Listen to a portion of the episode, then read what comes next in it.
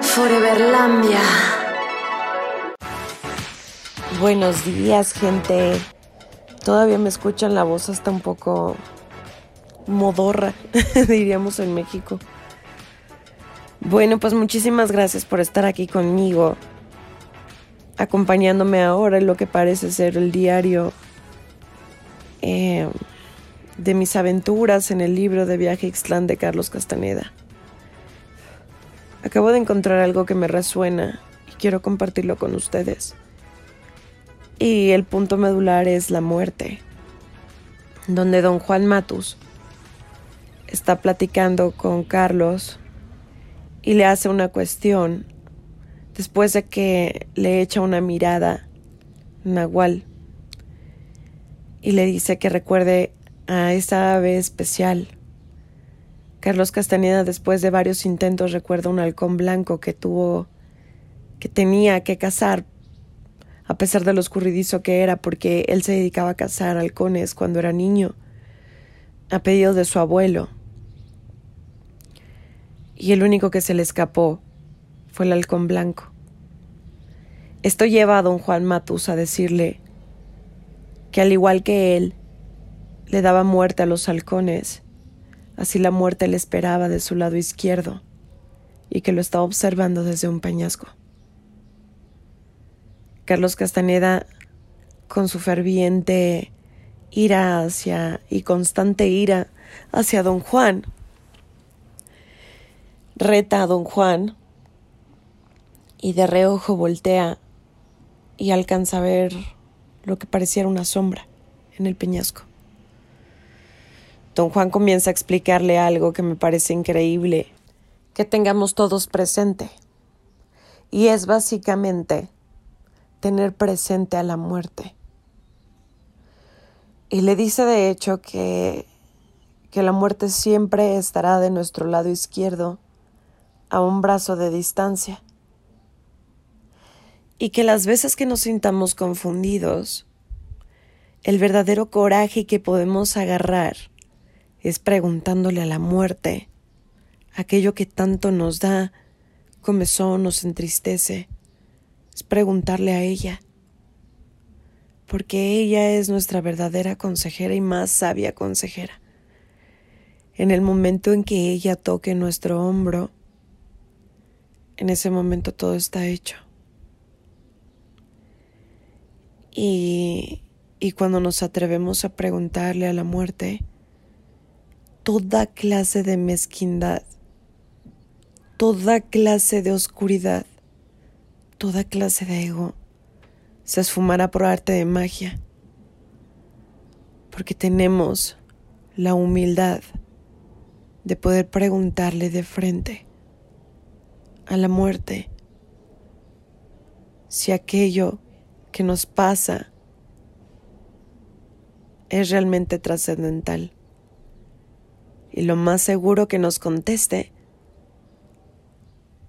es que es otra bobada, porque ella aún no nos ha tocado. Y me parece increíble esto, gente. La verdad es que es impresionante la cantidad de veces que nosotros nos preocupamos por en mil cosas que pensamos trascendentales y que son trascendentales en ese momento.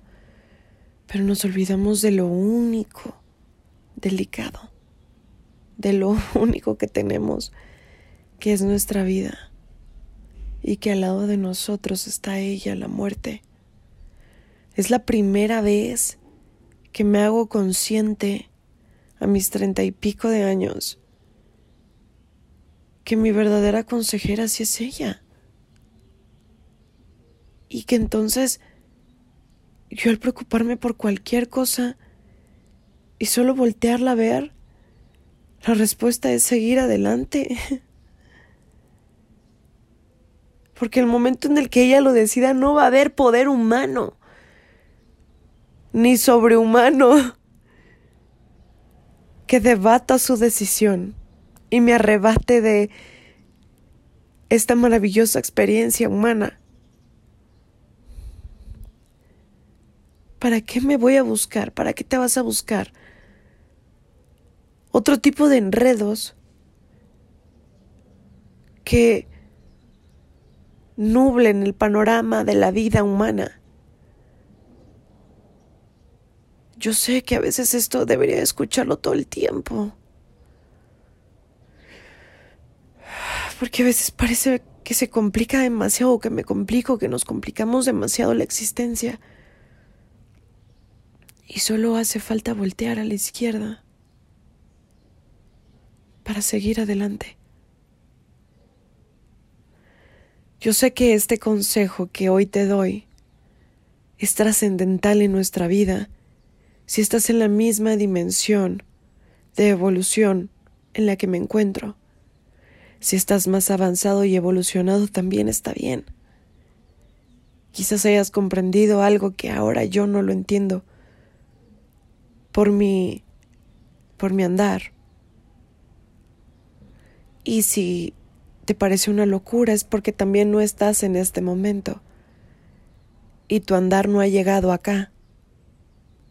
Y está bien.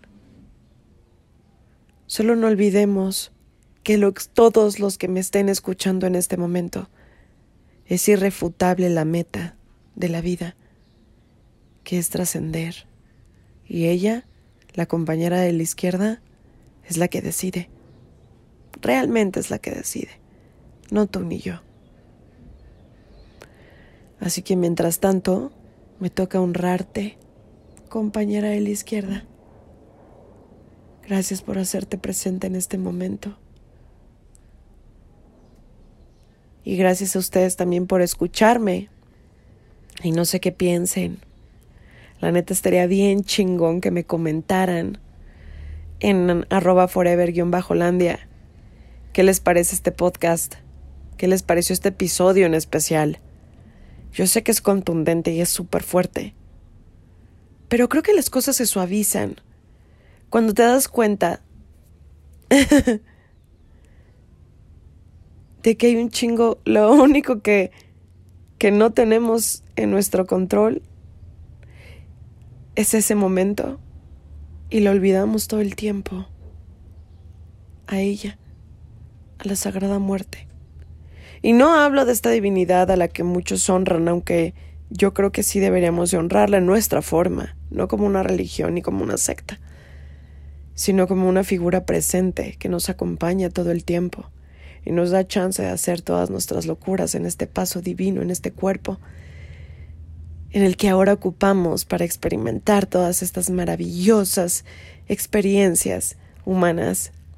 Te honro, te respeto y te agradezco a ti, muerte mía, vida mía, a la vida de cada uno de ustedes y a la muerte de cada uno de ustedes. ¿Qué locuras estás diciendo, Quetzali? Pues sí. Foreveradas de la mañana. Muchísimas gracias, les amo y nos vemos a la próxima.